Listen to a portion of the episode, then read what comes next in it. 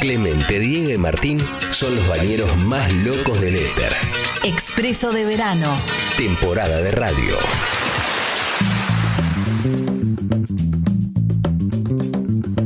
...11.04 de la mañana. Dijimos que íbamos a hablar con Córdoba. Vas a tener que explicar vos por qué, lo por qué decimos Sí, esto. ¿Cómo no? ¿eh? ¿Cómo no? Porque vamos a hablar con una persona que es mencionada normalmente a partir de, de- de compararla con Córdoba. Una comparación que hace el querido Diego de la Sala. Y mm, estoy muy contento de poder hablar con él, porque hace un tiempo que, hace mucho que viene laburando, que le va muy bien, pero hace un tiempo se convirtió en una persona muy, muy popular y muy querida también. Y eso es muy lindo. Está en línea en este momento el querido Hernán Drago. Qué Hernán, grande. buen día. Acá Clemente y Diego. ¿Cómo estás? Muchachos, ¿cómo andan? Buen día para ustedes también y antes que nada, gracias por la presentación y gracias por tus palabras. No, por favor, grande. por favor. Eh, Diego, ¿querés decirle por qué? Sí, ¿cómo andás, Hernán Diego de la Sala? ¿Cómo estás? Bien, Mirá, Diego, bien, ¿vos? Te cuento lo que me pasó genuinamente hace un tiempo. Estábamos hablando de, de- de nuestros lugares en el mundo, de los lugares más bellos donde nos gusta vacacionar y qué sé yo. Y yo defendí Córdoba, ¿no? Porque yo fui, he ido mucho de vacaciones a Córdoba y me salió decir como eslogan, me salió del alma, ¿eh? Sí, sí, sí. Decir, Doy fe. decir Córdoba es como Hernán Drago, todo lindo. y bueno, y a partir de ahí, viste cómo son, viste cómo son acá los compañeros, que te- de ahí te empiezan a que co- me salió, y porque soy alguien que, que expresa sus sentimientos, sus sentires, sus pensares, y bueno, a partir de ahí eh, empezó la analogía y Her- Hernán Córdoba, o, o Mirá, lo, lo empecé a usar más, ¿viste? Yo he escuchado muchas cosas en la vida, pero jamás una cosa así y otra cosa. No te limites a que, porque haya sido natural, espontáneo Sí. y sincero en tu comentario, no permitas ningún tipo de comentario peyorativo Mm, carga, hacia, sí. hacia tu persona ni Sí. nada. Vos ahora tenés que defender la parada, que es defender Córdoba y defenderme a mí. Sí, para mí es. No, no, de verdad. Para mí es. es- a ver, yo Igual estamos con- todos de acuerdo. Estamos todos de acuerdo. Claro. Lo digo con mucho orgullo. Pero no encontré mejor eslogan para. Yo no sé cómo la, la provincia, ¿no? La gobernación de Córdoba eh, no, no lo usa. pusiste- ¿Entendés? Pusiste arro- arroba intendencia Córdoba, arroba No. Córdoba, algo. No, y aparte estoy orgulloso que no se le ocurrió primero a Luis Juez. Viste que Luis Juez vive, vive tirando chistes y haciendo analogía y juego de palabras. Bueno, eh, esta vez le gané a Luis Juez. Qué, lindo, gracias, gracias. Nada, la verdad que eh, me lo voy a quedar como anécdota también, ¿eh? Mirá que a veces me hacen preguntar, contar anécdotas, pero es maravilloso porque es... eh, primero que habla, de- habla desde un cariño y acá por ahí un poco me pongo serio también por la presentación que me hacían hace un rato. Si bien hace muchos años que yo trabajo, empecé a trabajar a los 16 años de esto, ahora cumplo 47 ya, o sea, hace más de 30 años los últimos dos años me han pasado cosas maravillosas, donde incluyo este tipo de comentarios, porque atrás de estas cosas viene el cariño de la gente que no terminó de, de asimilar por ahí, de decir, qué bárbaro, cómo, cómo se puso masivo esto, pero en unanimidad el cariño de la gente, porque esto es lo que me cuesta expresar, es de los de los novios, de las mujeres que a veces antes me piropean, pero ahora me piropean los maridos, las mamás, las abuelas, los nenitos de 4 o 5 años, es realmente maravilloso lo que sucede. Y, y está bueno, Hernán, que te haya agarrado ya con un camino recorrido, esto que, que estás contando, digo, como para no marearte, o, o- o te hubiera gustado que te pase a los 20. Mira, que pase ya es un montón. Si tuviese que elegir cuándo, era ahora el momento. Era ahora. Se dieron muchas condiciones. Entiendo que sucedió también porque un momento del mundo donde el noventa y pico por ciento de los argentinos, salvo los que teníamos trabajos eh, esenciales en su momento, continuamos con- estaban encerrados en su casa Sí. y estaban y estábamos cansados de ver las noticias, necesitábamos reírnos y ahí caí yo a un programa que tenía todo eso y esto también eh, conociéndome a mí, por supuesto, Sí. y habiéndolo hablado con más de un psicólogo desde antes y sobre todo después de que sucedió eh, es- este, esta cuestión masiva, entiendo que la gente también me tenía en un lugar más frívolo a mí y más de este de ser un papagayo que está todo el día mirándose al espejo, un creído. La verdad que cuando vieron que yo me ponía peluca y balaba a destiempo, como cualquiera lo puede hacer, y me reía de esa situación, muchos de los primeros mensajes eran de estos maridos y de estos novios desde las disculpas. Eso es maravilloso y eso fue lo que fue un viaje de ida. Loco, te tengo que pedir perdón, me hace morir de la risa, pensé que eras un pelotudo. O sea, se conjugó mucha cosa. Entonces, también yo aprendo mucho. Hay mucha, hay mucho prejuzgue, eh, hay mucha gente que no tiene una vida, lamentablemente, que es la que les gusta, Sí. como los que tenemos, gracias a Dios, que mi profesión es mi vocación, entonces la disfruto sin joder a nadie. Y en el medio se fue sumando gente que la disfrutaba la par mía, por esto que te digo, porque necesitaban reírse, no importa si era Hernán Drago, Guido, quien, necesitaban reírse, nos tocó a nosotros, pero me agarró en un momento maravilloso. De- decís, Hernán, me agarró un momento maravilloso. ¿Te agarra además en un momento, entre comillas, de la cultura, donde se empieza a deconstruir o se, se empieza a disolver un poco esta cosa? Justamente laburaste mucho tiempo, lo, lo lo seguirás haciendo como modelo, donde el modelo de belleza no tiene por qué ser hegemónico, digamos, viste que, que en un momento hasta puede sonar un poco, no sé si la palabra sobreactuado, viste, pero, pero empieza a aparecer como lo- los modelos no hegemónicos, tanto en mujeres, en hombres, y pareciera como que el mundo de la publicidad, del mar, va como por otro lado. Digo, ¿también te agarra en un momento donde se empezó a discutir eso? Sí, y bienvenido sea. A ver, eh, yo creo que también como, como yo lo siento, como yo lo sé, y encima apoyado, porque yo me apoyo mucho con la almohada, con la naturaleza que es mi terapia y con terapias de libro con psicólogos. Entonces, lo que yo cuento y de la boca para afuera fueron cosas que fui, fui aprendiendo durante todos estos años, pero quienes conocen mi historia, que yo a los 8 o 9 años empecé a engordar, no voy a ahondar mucho eso, pero pasé por 4 o 5 años de bullying y todo, saben que yo no solo no me olvido de ese gordito, sino que me enseñó todo. Pero ustedes fíjense que dos años después de que yo tomé la decisión de cambiar mi vida, ¿por qué? Sin saber que iba a ser modelo y que iba, me iban a pagar lo que a veces me pagan por hacer campaña de, de publicidad de calzoncillos con la panza marcada, viniendo desde menos 10. Entonces, desde ahí es que entiendo y valoro que los años estos que vos bien decís, donde el estereotipo o la belleza eran unos los que primereaban en este rubro o lo aspiracional, yo, sin ningún mérito mío, más que el haber tomado la decisión de cambiar, porque después no es mérito mío tener los ojos que tengo, tener la altura que tengo y tener la nariz respingada.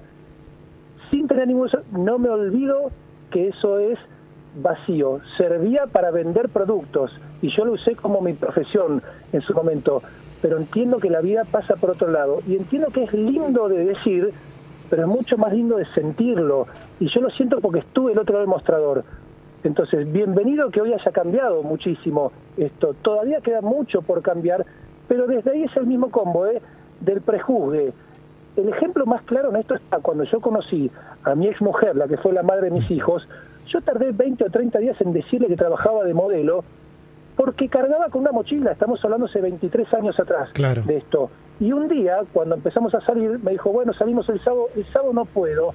¿Por qué? Porque tengo un desfile. ¿Cómo un desfile? Sí, porque trabajo de modelo. Menos mal que no me lo dijiste, porque si no te hubiese dado ni cinco de pelota, me dijo. Entonces, ahí es, es la miércoles lo que sucede. Y sucede. Fue cambiando, pero todavía hay mucho para cambiar. Mucha gente que desde su propia inseguridad o su infelicidad señala. Y yo me sentí muy señalado muchos años. Proporcionalmente la vida me está regalando todo lo que me sentí señalado. Y que nunca dije nada y que siempre cerré el pico y trabajé duro en silencio. Yo soy muy de los, muy de los dichos, muy de, de las frases que me acompañan y en ese sentido hay una que me apoyó mucho durante muchos años, desde aquel gordito, ¿eh? porque una cosa es resumirlo en un programa de radio cinco minutos, pero trabaja duro en silencio y deja que tu éxito haga ruido. Y yo sé que nadie me regaló nada y que esto que tengo es mucho más de lo que yo imaginaba, esperaba, y por eso es que lo valoro y lo cuido. Eh, que- creo que acabamos de atravesar lo que probablemente sea el mejor momento de esta nota. Porque todo esto que dijiste, Hernán, está, está buenísimo. Está buenísimo que lo cuentes desde tu experiencia, que cuentes todo lo que todo lo que te pasó, los dos tipos de prejuicios que tuviste que vivir, el primero por ser gordito, el segundo por ser lindo, o sea, como que uno no se salva del prejuicio, diferentes prejuicios, pero que en algún momento están. Y, y te quiero llevar un poco a cuando, cuando te toca el, el show creativo. Y ahí me parece que te debe haber pasado también esto que te pasa un poco ahora, pero en menor medida, que es, ah, yo pensé que era solo una foto. Y de repente el que te veía en el show creativo decía, este chabón es gracioso también, es piola, ¿no? Como que en ese momento se abrió una puerta. Sí, se abrió una gran puerta. Yo siempre voy a estar agradecido al señor y amigo personal Juan Gugis, que me dio una primera oportunidad, me daba un lugar y me enseñó muchísimo de televisión.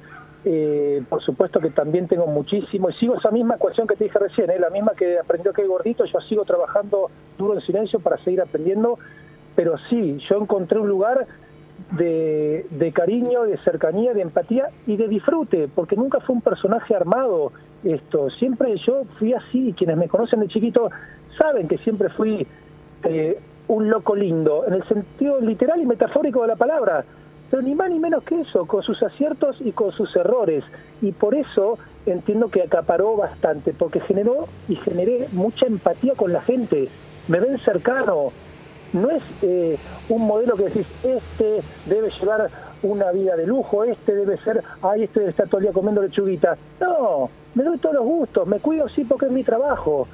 Pero desde ahí, como bien vos decís, fue un camino de ida y, de muchos años. Pues yo creativo, yo estuve junto a Juan siete años al aire y la primera vez que debuté, estamos hablando, no sé, hace 15 años ya. Imagínate el camino que vengo haciendo y que sigo haciendo, que gracias a Dios hoy eh, el teléfono suena más que en aquellos momentos, pero eh, lo valoro, lo agradezco y yo trabajo para que siga sonando cada vez más. Eh, y me imagino que también esta cosa de estar aprendiendo constantemente termina sirviendo para no achancharse, porque mucha gente cuando llega a cierto lugar dice, bueno, ya está, este es el lugar, era acá, ya no, ¿quién, ¿quién me van a enseñar a mí si yo ya hice esto, esto y esto? Y ahí es cuando la cosa se empieza a poner un poquito más peligrosa, ¿viste? Porque de repente te puedes chocar con una realidad que no, que no esperabas. Pero entiendo que esta cosa de tenerlo todo como un aprendizaje te debe servir también para todo el tiempo disfrutar lo nuevo, que te aparezcan nuevas cosas, te salgan nuevas puertas, etcétera, etcétera, ¿no? Mira, yo sobre todo, sobre todo desde que cumplí 40 años vivo en un eterno aprendizaje, pero sin presión. He aprendido a escuchar mucho más, a bajar el dedo señalador que todos tenemos, eh, eh, a valorar cada momento, el proyectar, pero sin dejar de vivir el aquí y ahora. Y esto que yo entiendo que uno lo escucha y lo dice mucho, pero cuando lo sentís y lo aplicás es maravilloso, porque volviendo a, querer encontrar explicaciones de por qué me sucede lo que me sucede con el cariño de la gente, con la admiración, viniendo desde donde vengo, no puede ser todas casualidades, no puede ser todo suerte. Hay un montón de cosas. En el camino fui aprendiendo, fui escuchando y fui coherente lo que decía con lo que hacía. Entonces, toda esa sumatoria de cosas es lo que me hace un tipo feliz, de querer tener la vida que soñó ese gordito y mucho más. Y esto no tiene techo, no tiene límites, pero no lo digo por mí, es por una manera de sentir y de pensar, porque como todos, la vida nos ha dado golpes, todos tenemos nuestro mejor o peor día, pero cuando vos le pones buena onda, optimismo, sos positivo, pero no de la boca para afuera, esto es real, esto es real, y es lo que justifica el por qué la gente si me señala me dicen, y así van a recordar, este es un buen pibe, este sí que la pasa bien. Y sabes que sí, la paso bien, pero no nací en una cuna de oro, la paso bien porque me rompí el traste y porque fui sincero con mis sentimientos y porque nunca bajé los brazos. Nunca bajé los brazos. El común denominador, cuando mi psicólogo me hacía ver los dos lados del mostrador, cuando vos escuchás historias que por ahí no tienen el discurso alegre que yo puedo estar teniendo en este momento, es porque muchas veces no fueron de manera sincera y correcta tras sus sueños. Ojo, muchas veces sí y la vida no es toda color de rosa. A mí me pasó y le pasa a mucha gente. No soy ciego, tengo familiares y amigos que también promulgan un discurso así, tampoco llegan, pero aún así, aunque no llegan a tener la vida que sueñan, es el camino a intentar, porque si no llegaron no va a ser porque no se intentó. Lo triste es porque te agarra la vida en un momento tarde, cuando consideres, y siempre quisiste tocar la guitarra. ¿Qué pasó? Y nunca arranqué. Y hace decir que no tenía 15 minutos por día para arrancar la guitarra. Entonces, pero bueno, hay que delegar otras cosas. El que mucho marca, poco aprieta también. Yo en un momento tuve que soltar un trabajo de plena comodidad mío a los 23 años para decirme la juego al 100% como modelo. Voy a soltar este trabajo de administración en una oficina y le voy a meter toda la ficha acá. ¿Fue fácil? No, no fue fácil. Pero también fue un antes y un después. Y a partir de ahí fue siempre una recta ascendente. A veces más, a veces menos, pero siempre fue para adelante. Pero me la jugué, Y cuando vos ves las historias de la gente que llegó a los lugares que querían, se la jugaron en algún momento, salieron de la zona de conformidad. Es espectacular, Es- ¿eh? es tremendo, sí. Es lindo por dentro también. Que por eso es como Córdoba. por eso es como Córdoba. No, Córdoba no es solo lindo en los márgenes. Claro, Pero de verdad, eh, eh, Hernán, te, te escuchamos con mucha atención y viste que hay, hay como una cosa como medio básica. Cuando uno escucha un, un billonario decir el dinero no es nada, uno piensa, bueno, está bien, pero dame, dame un poco de lo tuyo un fin de semana. Cuando escucha a, a alguien que está como señalado por su belleza hegemónica decir finalmente lo físico no es nada, decís, está bien, pero dame tu facha un fin de semana largo. Digo, más allá de, de esa especie de, de fantasía, de verdad en un momento puede ser una, una cosa incómoda. Digo, uno no sabe con quién se cruza. Y viste que, no sé, llega Goy con cumpleaños y le querés patear un penal. Llega tal y quiere que te. Luciano Pereira quiere que te cante una canción. Digo, ¿llega a incomodar o llega a ser un peso? Que vos decís, uh, ahora voy a entrar Mirá. al restaurante, se me van a acercar 10 chicas, 10 chi digo, 10 mujeres, 10 hombres, el mozo me va a pedir el, el mensaje para la mujer. Por ahí vos estás, tuviste muchísimo tiempo con, con tu pareja, estás con tu pareja, digo, ¿es incómodo? No, no, no, no, no a punto de llegar a pesar. Alguna situación incómoda por ahí he pasado, pero con la misma filosofía hasta que te digo, con el respeto. Si yo estoy comiendo con mis hijos, sobre todo, y vienen situaciones que han parecido, que han sucedido así literales, y cuando yo me estoy por llevar el tenor a la boca, me tiran del hombro para atrás. Ay, Hernán, no te puedo creer, es que te juro que te amo. ¿Le puedes hacer una foto? Sí, ahora cuando termino de comer lo hacemos con mucho gusto. O sea, hay que... Eso es lo más incómodo que me ha sucedido. Con respecto a lo que vos mencionabas, de la cuestión o el aspecto físico y de los billonarios, todo suma o resta de acuerdo a lo que uno haga con eso. Vos teniendo un superpoder, sea el dinero o sea una cuestión estética que le gusta al 99% de la gente, podés ser o de la Liga de la Justicia si usaste un superpoder para bien, o puede ser el guasón. Claro. Si yo, con la nariz y los ojos que tengo, ando por la vida jactándome de eso y, hola, ¿cómo estás? Ay, y muchos que me dicen a mí de manera divertida, de chiste y otros que no tanto. Yo tuviese esa cara, no le hablo a nadie, no saludo a nadie. O sea, si uno toma esa actitud, decís, ah, te resta mucho tener esa cara, nene. Ahora, si vos te pones una peluca y valés a tiempo, decís, este es un pelotudo que me hace reír y encima mira la cara que tiene y la puta que lo parió. Entonces, el millonario lo mismo. Si vos te compras el auto de 500 mil dólares para bajar la ventana y que te vea el vecino, sos un pelotudo. Si lo haces porque te trae mucho placer, te aplaudo. Entonces, pero es todo parte de la misma filosofía esto. Eh, y lamentablemente, o gracias a Dios, porque también lo he hablado con mi, con mi terapia, hay mucho de lo otro, del pelotudo este que se compra el auto para que lo vea el otro, que en realidad no está mal, es un tema de cómo es cada uno. Pero gracias a la gente y a los modelos por ahí que se han manejado así, uno trascendió, porque está lleno de chicos Sí. de un metro noventa, ojos claros, sin nariz respingada y mejor cara o mejor cuerpo que yo o lo que fuese. No pasa por ahí. Y ya está recontra demostrado, porque si no serían todos modelos exitosos. ¿En qué fallar? Oye, que les a las 8 y llegaron a las 9. Veniste camisa blanca y ven en camisa gris. Boqueaban de más y se acostaban con una chica en el contexto de trabajo. O sea, yo he visto todas estas cosas y digo, qué pena, digo. Y por otro lado, digo, esto en algún lugar me va a llevar a, me va a llevar a algún lugar bien a mí. Esto, porque si yo sigo siendo prolijo como soy, esto a la larga tiene que dar par. Y así fue. Y esa es mi filosofía de vida, es ser feliz, cada vez lo soy más, sin joder a nadie. Sin joder a nadie, esa es la ecuación. Después comprate el auto que quieras, tener la cara que quieras, operate, que a veces me preguntan, ¿y te harías una.? Si estás feliz, hacételo. Si no estás en contra, no estoy en contra. Es una cuestión de salud, hacerlo con un médico avalado. ¿Qué sé yo? Yo no me meto tampoco mucho, ¿viste? Donde, donde no me corresponde. Eh, y de eso hay mucho también. Y eso sí lo he vivido mucho. Se han querido meter mucho en mi vida. Y siempre traté de mantener un perfil bajo y de no mostrar eh, zonas vulnerables mías o, decir, bueno, loco, déjelo en paz, es un trabajador más. Pero bueno, sí me he sentido muy discriminado y muy, muy señalado con el dedo. Pero de todo se aprende, de todo se aprende.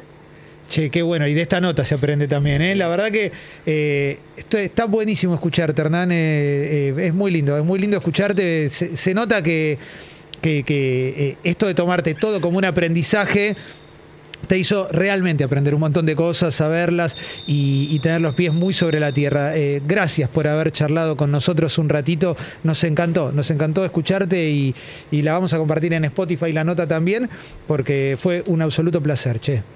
Gracias, gracias por su tiempo, gracias por sus palabras y gracias por dejarme comunicar esto también que dicho todo lo anterior de la cuestión estética y del mundo frívolo que se intenta tildar al rubro de modelaje, hay mucha gente que vale la pena, hay mucha gente que vivimos de esto y que nos ha dado una vida. Entonces yo siempre lo voy a defender y cada vez que puedo dejar un mensaje que es mucho más que caminar 10, 12 metros en una pasarela, lo voy a hacer. Así que gracias por dejarme el espacio. Abrazo grande, Hernán. Que anden bien, que Abrazo. Eh, un fenómeno. Un fenómeno total. Un fenómeno total. Che, en instantes tenemos los estrenos musicales eh, con el querido Tincho Nelly, Muy eh, bien. que está preparadísimo para eso. Siempre está sí. preparado. Siempre es Usain Bolt esperando el tiro.